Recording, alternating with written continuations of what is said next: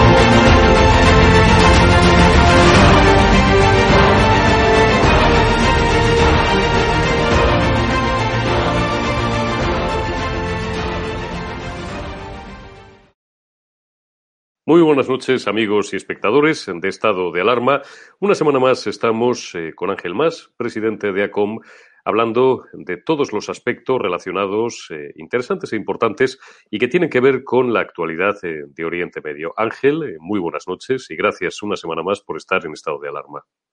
Buenas noches y un saludo para todos.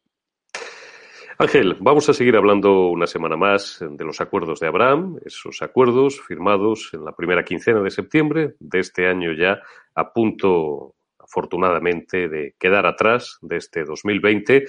y unos acuerdos importantísimos, nunca nos cansaremos de insistir en su relevancia, porque suponen, eh, como primera derivada, que los Emiratos Árabes eh, se convierten de facto en el tercer Estado en la historia, en reconocer al Estado de Israel, y suponen muchas más cosas y se enmarcan, por ende, dentro de los últimos pasos dados, en los últimos compases de su mandato por la administración, la todavía actual eh, administración norteamericana, y Donald Trump de cara a normalizar la situación en Oriente Medio. ¿Qué suponen estos acuerdos, Ángel?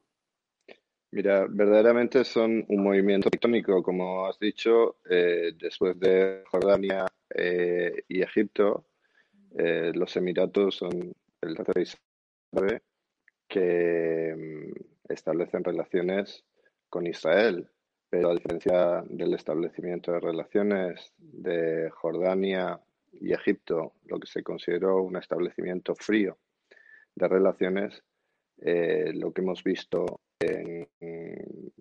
los acuerdos con Emiratos Árabes ha sido una aproximación caliente, una aproximación que busca no solo la normalización de relaciones, sino la cooperación estrecha en materia económica, en materia política y en materia diplomática y de defensa. Por lo tanto, es, eh, verdaderamente un movimiento tectónico que ha seguido con el reconocimiento y la normalización de relaciones con otros países eh, del mundo árabe, como son eh, Bahrein, eh, como es Sudán y muy recientemente Marruecos. Has hablado, Ángel, de Bahrein, que de facto y en virtud de los mismos acuerdos que habían sido anunciados unos días antes por Donald Trump y que se oficializaron y que se firmaron en la Casa Blanca de manera solemne, se convertía, como tú bien decías también, en el cuarto Estado, en reconocer al Estado de Israel. En virtud de estos acuerdos, además, el Estado de Israel se reconocía eh, obligado a una serie de, contrapartidas que sería bueno recordar de cara a nuestros espectadores, sobre todo para que quede perfectamente clarificada, reclarificada una vez más, nunca nos cansaremos de, incidir en ello, en la generosidad también que demuestra el Estado de Israel a la hora, bueno, pues de ser un actor primordial y, de manifestar su, mejor voluntad o su excelente voluntad para, insisto y vuelvo a insistir en este término, la normalización de toda la situación en, una zona que, desgraciadamente, lleva siendo una zona convulsa en las últimas décadas. Sí, vamos a ver, Israel siempre ha tenido la mejor voluntad de llegar a, buenos acuerdos con sus vecinos. Hay que recordar que como resultado de los acuerdos de paz con Egipto, Israel eh, renunció y abandonó eh, todo el Sinaí eh, que había ocupado como resultado de la guerra defensiva en el año 67, la guerra de los seis días. Por lo tanto, Israel, aunque siempre ha demandado paz por paz, siempre ha estado dispuesto a renunciar a territorios por paz. En, este caso, Israel estaba cometiendo una normalización de su presencia en territorios disputados de Judea y Samaria, por las cuales, de acuerdo al paz de plan de la administración Trump, eh, pues eh, afirmaría su soberanía sobre ciertos territorios donde eh, la mayoría judía de población es evidente, que son anexos a la línea verde de del final de, esa guerra y por lo tanto que quedarían bajo cualquier negociación hubiesen quedado eh, dentro del soberanía israelí. estos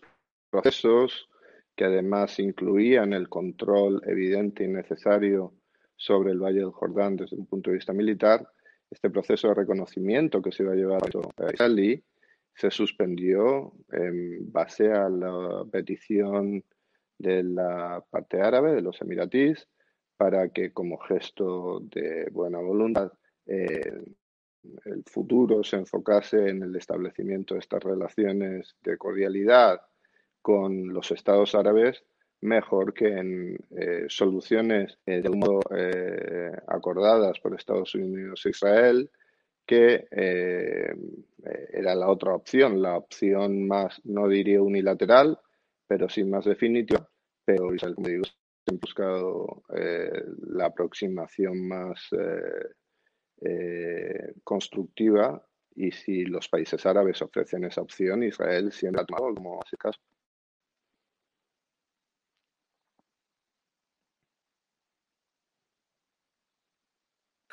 Estos planes, perdón, decía que ya fueron presentados en los arranques y en los inicios eh, de este año 2020 por parte del propio Donald Trump y en los que además ha tenido una parte absolutamente fundamental, uno de sus eh, mayores asesores, de sus más cercanos asesores, que es su propio yerno, incluían una doble parte, una parte política de la que estamos hablando y una parte económica también, Ángel, muy importante y que nos gustaría que nos detallaras.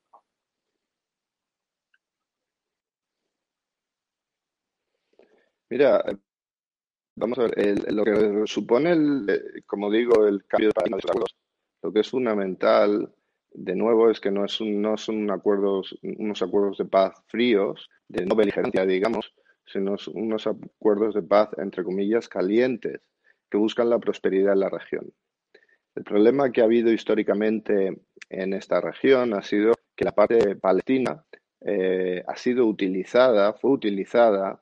desde el año 64, 65 y por supuesto a partir del 67 como una medida de cambio y como una excusa por regímenes entonces panarabistas que buscaban la movilización de su población en base al enemigo eh, que identificaron como el enemigo judío, el enemigo sionista, el enemigo israelí. Eh, eso implicó que estos países perpetuaron de un modo artificial un conflicto verdaderamente minúsculo en el contexto de la región y en el contexto del mundo, como era el problema de los desplazados palestinos en su momento como resultado de la creación del Estado de Israel y después de la Guerra de los Seis Días, y lo han perpetuado durante medio siglo, haciendo de esa cuestión relativamente eh, periférica, una cuestión central para la paz y la prosperidad en Oriente Medio. Eh, la consecución de estos acuerdos lo que quiere mostrar es la farsa a la que la parte palestina y el nacionalismo árabe han forzado al resto de la comunidad internacional. Ni el conflicto con los es una cuestión central, ni el reconocimiento por la administración Trump de la capitalidad evidente, por otra parte, de Jerusalén, eh, la capitalidad de Israel en Jerusalén era una cuestión que iba a ser ni la madre de los grandes debates, ni la, gran, la madre de, todas las batallas, ni la construcción de barriadas eh, y ciudades de mayoría judía en los territorios disputados de Judea y Samaria eh, en ningún obstáculo central. Verdaderamente el obstáculo central para la paz siempre fue y siempre ha sido eh, la animosidad y la belicosidad de la parte árabe. No reconocía la existencia evidente de un Estado judío en la tierra de Israel. En el momento en que ese principio evidente queda, queda queda aceptado, el futuro es un futuro brillante porque es un futuro de prosperidad y de encuentro en el que los recursos compatibles de Israel con sus vecinos árabes, Israel con su emprendimiento, con su capacidad científica, con su comunidad académica, eh, con unos valores abiertos, eh, y la parte árabe con sus recursos impresionantes y su capacidad económica y su alta población, pueden generar un polo de, como digo, de prosperidad, que no solo es bueno para esa zona convulsa del mundo, la prosperidad trae paz, pero también es bueno para, el, resto, para el resto del planeta, por supuesto. Hay una derivada, y vamos a ir eh, avanzando en la conversación, Ángel, que tiene mucho que ver con España. Mm, vamos a centrarnos o vamos a desplazar el foco hacia el oeste, tan al oeste como vecino del sur, eh, a Marruecos, y eh, vamos a hablar de las derivadas y de las implicaciones, si te parece, que tiene otra de las últimas decisiones de la administración Trump y del propio Donald Trump, cuál es, por ejemplo, ese reconocimiento del eh, autodenominado Estado saharaui, para el cual, bueno, pues por hacérselo corto a nuestros espectadores, la ONU había prometido, había delineado un, referéndum eh, desde el año 1995, un referéndum que nunca ha tenido lugar. Eh, ningún país eh, a nivel internacional que yo recuerde había reconocido al, al, Estado, al Estado saharaui y Donald Trump lo que ha hecho es reafirmar ahora la soberanía de Marruecos sobre esos territorios, por cierto, vergonzante y vergonzosamente abandonados por España a raíz de aquella marcha verde, pues pocos meses antes de la muerte del general Franco. ¿Qué implicaciones tienen todos estos movimientos para, la geopolítica internacional, pero incluso para nuestro país en particular? ¿Tú cómo estás, cómo ves este asunto? Mira, eh, eh, los movimientos de la diplomacia marroquí ante la administración Trump, que es muy fina, eh, que siempre lo ha demostrado ante la administración Trump para defender los intereses de Marruecos, pues eh, que evidenciar que han sido eh, muy exitosos y muy eficaces. Eh, aquí dos perspectivas. La perspectiva uno es la perspectiva de que un país como Marruecos alcance de nuevo la normalización de relaciones con Israel. Eso solo puede ser bueno. Es bueno para la estabilidad del Mediterráneo, es bueno de nuevo para la concordia y el entendimiento. Que dos países establezcan eh, relaciones cordiales y plenas, es muy bueno. Y que lo haga un Estado, como dices, vecino del sur nuestro, eh, su cooperación con Israel en temas de lucha contra el yihadismo y la estabilidad general en la zona, solo pueden ser buenas noticias para España. Otra cosa es como español, como dices, y como españoles, como vemos la evolución Marruecos y en este caso el Sahara. en los últimos meses he oído muchos comentarios que han estado observando la zona, eh, los intereses Argelia y Marruecos, son los dos estados aquí en conflicto, y, eh, las implicaciones eh, más amplias regionales. Hay, hay artículos muy interesantes que la situación complicada en la que quedaba Turquía que tiene intereses, ambiciones y eh, inversiones en los dos países, en Argelia y en Marruecos. En general, la, diplomacia española, como tú dices, desde el año 75 pues aunque era la, la potencia administradora de la ONU, hizo una delegación total de, esos, de, esas responsabilidades y ahí eh, pues como español puedo tener una opinión, pero en ACOM digamos que no es eh, nuestro central. Lo que sí es importante aceptar es que eh, la pues parece que es siempre la remolque el del Sáhara y cómo les puede haber pillado de, de, improviso Mm, como a causas perdidas en asuntos como, como digo, el palestino o incluso el saharaui.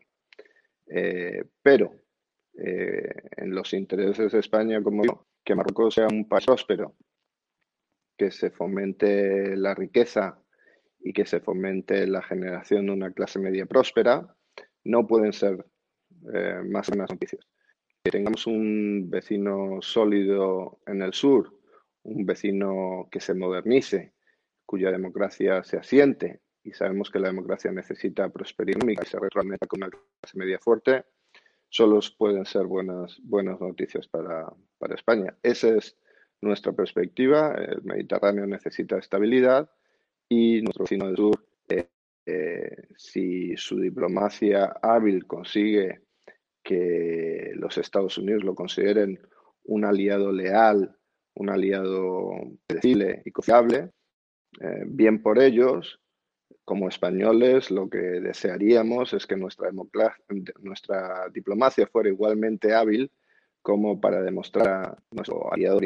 principal, que son los Estados Unidos, que somos un aliado igualmente confiable,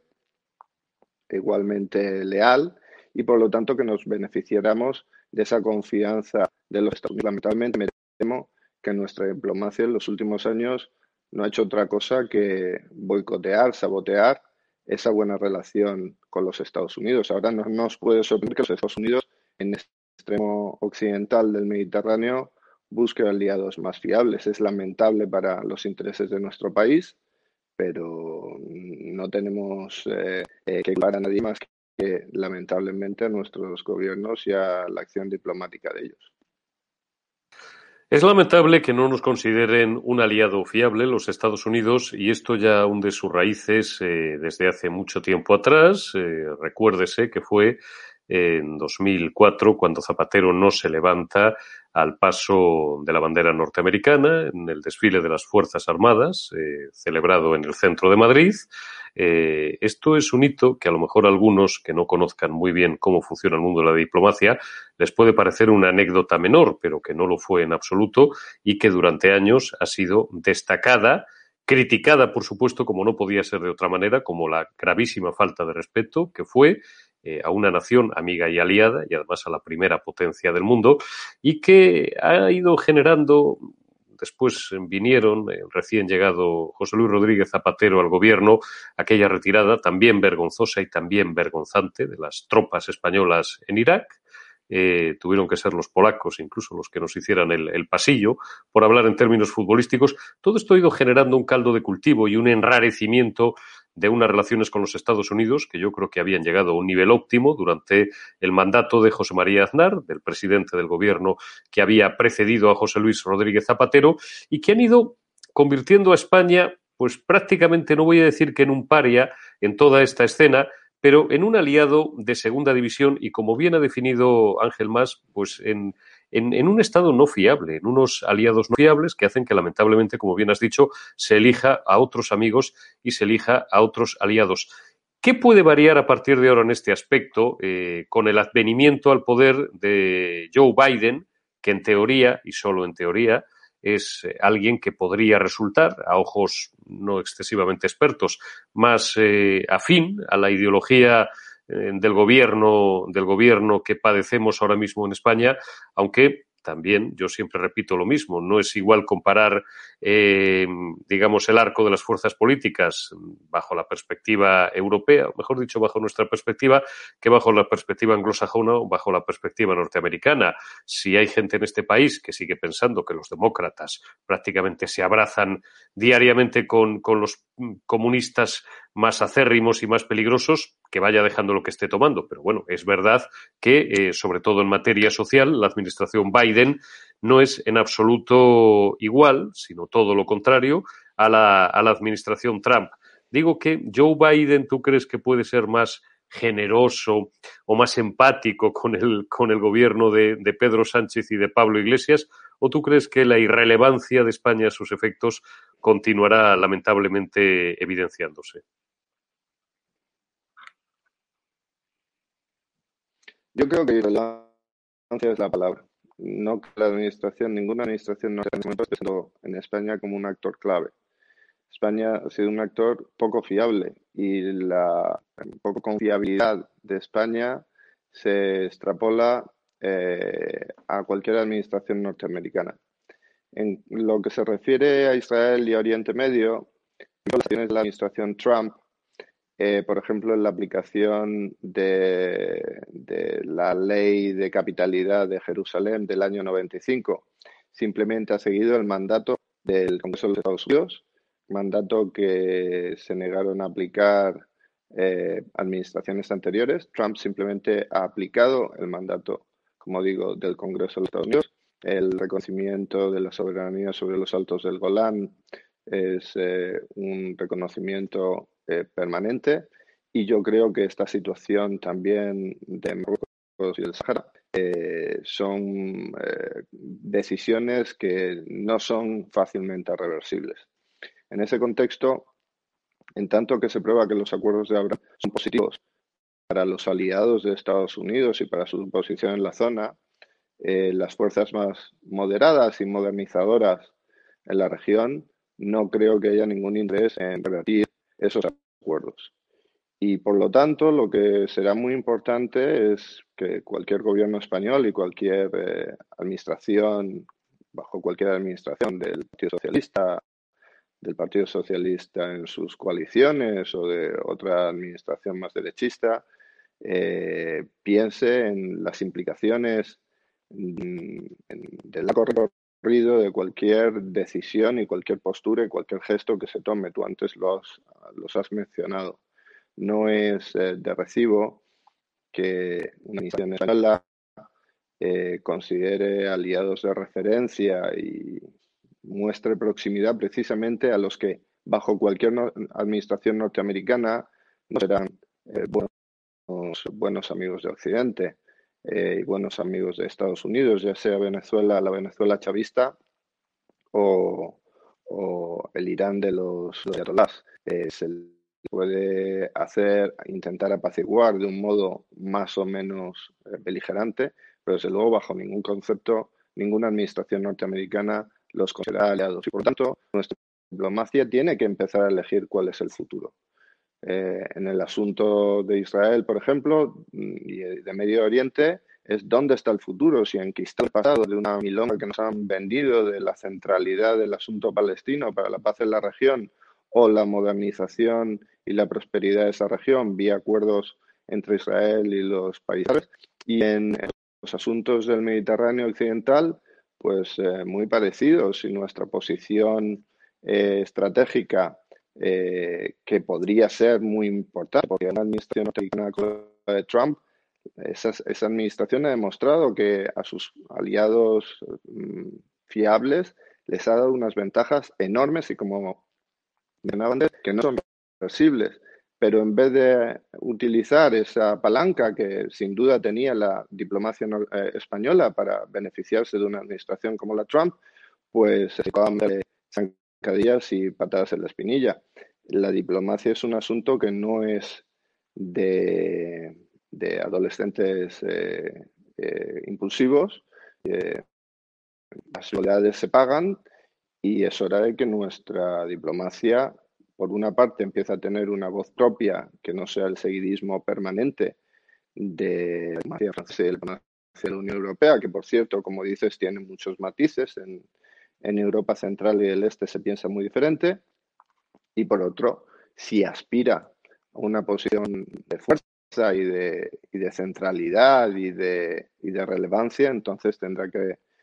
hacer los gestos y tomar las posiciones adecuadas con respecto a, a un libre que es Estados Unidos, que como digo, bajo cualquier administración buscará cierta estabilidad y leerá, leerá los signos de, lealtad y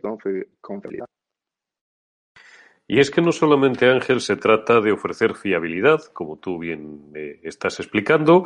y de, bueno, pues eh, lavar nuestra imagen, valga la expresión que me gusta muy poco, pero bueno, después de, de, todos los errores que hemos cometido en los últimos años, pienso yo que sería lo menos, sino que hay que dar mm, pasos más adelante. Y claro, si tenemos en cuenta que en el gobierno social comunista que padecemos, una de las dos almas, que a veces incluso parece la más poderosa o la más preponderante, por ejemplo, desde el punto de vista propagandístico, no cabe ninguna duda, que es el alma comunista de Podemos, eh,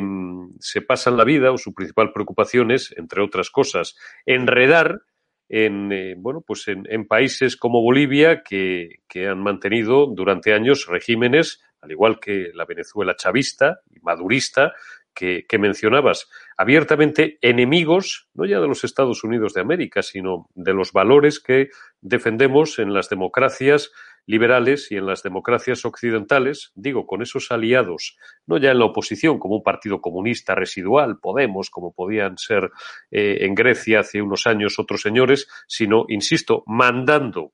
tomando decisiones, influyendo en el seno del gobierno, controlando buena parte de los aparatos de propaganda del gobierno y esa propaganda, como todo el mundo sabe, no solamente queda indoor, sino que se proyecta hacia el exterior, pues la verdad es que ¿a qué podemos aspirar, Ángel? Es decir, claro, es que habría que hacer una limpieza en el gobierno, amén, por supuesto, de, una, de un redireccionamiento de nuestra hoja de ruta brutal, radical.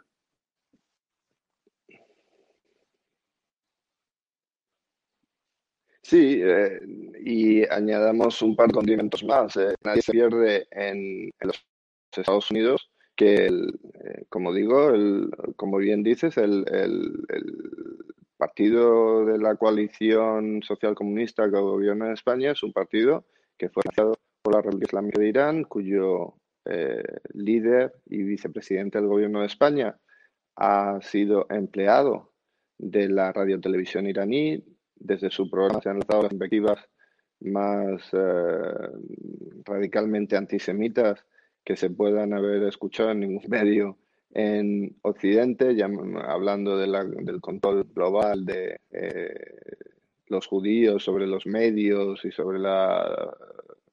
las finanzas, o sea, los, los niveles más arcaicos y más sangrentemente antisemitas que puedan decir, pues ese es el vicepresidente del gobierno de España. Entonces, eh, en fin, como hemos dicho, eh, los Estados Unidos, por supuesto, pueden cambiar de administración, pero hay principios fundamentales que no cambian. Eh, tanto Biden como Harris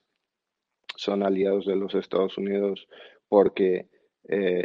perdón, aliados de Israel, porque los Estados Unidos, el asunto de Israel es un asunto, como dicen allí, bipartisan, o sea, corta a todos los partidos y no es un asunto fundamentalmente ideológico. Y allí nadie pierde, pierde de que eh, la situación en España es una situación complicada. El presidente Sánchez y el Partido Socialista eh, debe considerar que con este tipo de aliados la verdad es que nos, nos condena a la marginalidad y a la periferia de la, de, de, de dónde los asuntos y de los países que se consideran, eh, como digo, fiables, confiables, leales y, que cuenten en la escena internacional. Ahora mismo no estamos ahí y desde luego la participación de Podemos y elementos como Pablo Iglesias en el gobierno de España nos van a impedir eso, igual que nos van a impedir a los servicios de información españoles, pues tener unas relaciones normales con todos eh, el resto de los servicios de información si un señor como Iglesias está, está husmeando por ahí, porque de luego un señor, como digo, que ha estado a sueldo de Irán eh, y de Venezuela, pues cualquier acceso que tenga a información eh, y, a pesquisas que realicen los servicios de inteligencia español eso influye negativamente, digamos que coarta o simplemente bloquea la capacidad operativa de los servicios españoles y otros servicios mundiales. Eso es así, cualquiera que no lo quiera ver, pues simplemente eh, prefiere evitar la realidad. Evidentemente, Ángel, la pelota estará en manos, en último término, del presidente del gobierno, del jefe del Ejecutivo español, de Pedro Sánchez, que entendemos, solo entendemos, que es quien manda, en teoría, vuelvo a insistir, en teoría, dentro del, órgano gubernamental eh, y del órgano colegiado que es el Consejo de Ministros, aunque, como bien apuntas, ya en el final de esta sección semanal, es muy preocupante no solamente que Pablo Iglesias tenga acceso a información sensible del Centro Nacional de Inteligencia, algunos queremos pensar que una cosa es que se le meta en esa comisión parlamentaria y otra cosa es que tenga acceso realmente a información de calado, porque como todo el mundo sabe o debería saber, los servicios de información tienen eh, muchas eh, capas concéntricas y muchos niveles de seguridad y no es tan sencillo que llegue cualquier piernas, permítaseme la expresión, o valga la expresión, por muy ministro, por muy vicepresidente que sea del gobierno que sea, y pueda empezar de la noche a la mañana a pedir carpetas y a pedir análisis y a pedir informes y a entrevistarse con gentes. Afortunadamente, las cosas pues, pues tienen un proceso un poquito más complejo, pero es verdad que es muy preocupante eso que tú apuntas, sobre todo por la imagen que se da de cara al exterior y de cara a otros servicios, pues una imagen de, bueno, esta gente se maneja un poco desde el amateurismo o, o, de qué van, por utilizar una expresión un poco vulgar que utilizan, que utilizan los jóvenes y que además se haga de una forma vergonzante, aprovechando nada menos que el primer decreto del estado de alarma, que debería de haber regulado otras cosas y en una disposición adicional, en la cuarta creo recordar, se cuele de rondón la presencia de este señor, del señor Pablo Manuel Iglesias, vicepresidente segundo del Gobierno de España, dentro de la Comisión de Secretos Oficiales y dentro de la comisión que tiene que ver con el Centro Nacional de Inteligencia. Esperemos, en cualquier caso, Ángel, que con el año que estamos a punto de alumbrar, 2021, que esperemos que sea un poco mejor, al menos que el 2020, cosa en absoluto difícil, eh, algunas cosas en este país, algunas cosas en España, eh, y por ende ya en el resto del mundo, debido a nuestra posición geoestratégica, que siempre ha sido privilegiada, puedan reordenarse. No voy a decir que vayan a funcionar mejor, porque ya no tenemos edad aquí nadie de ser ingenuos ni de albergar sueños infantiles, pero que se vayan reconduciendo hacia el sentido común y hacia la profesionalidad en el desempeño diario. Y la diplomacia es probablemente una de las artes más delicadas, sin ninguna duda, y que requiere de una mayor finura eh, de todas cuantas eh, bueno, pues puedan abordar eh, tanto las sociedades, al final en su conjunto, como los actores políticos responsables en cada momento de delinearlas y de encabezarlas. Ángel Más, ha sido un auténtico placer el haber charlado hoy contigo dentro de esta sección semanal que mantenemos en estado de alarma. Ángel Más, presidente de ACOM, y no me queda más que agradecerte tu presencia esta noche en estado de alarma con todos nuestros espectadores y amigos y emplazarte para una, para una semana que viene. Te deseo una feliz semana, Ángel. Y otra de las líneas de trabajo es también eh, eh, minimizar ese, ese, clima contrario a la gestión de crisis por parte del gobierno.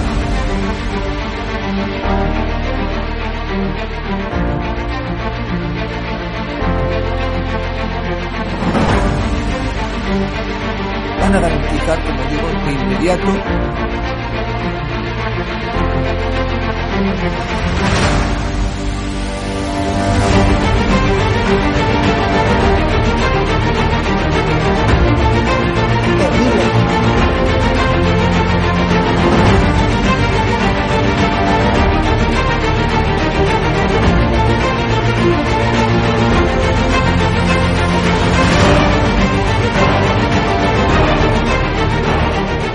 no se trata de limitar la libertad de expresión, pero sí se trata de limitar el que se puedan vehicular falsedades a través de los medios de comunicación que hoy son los periódicos, las radios, las televisiones y también las plataformas digitales.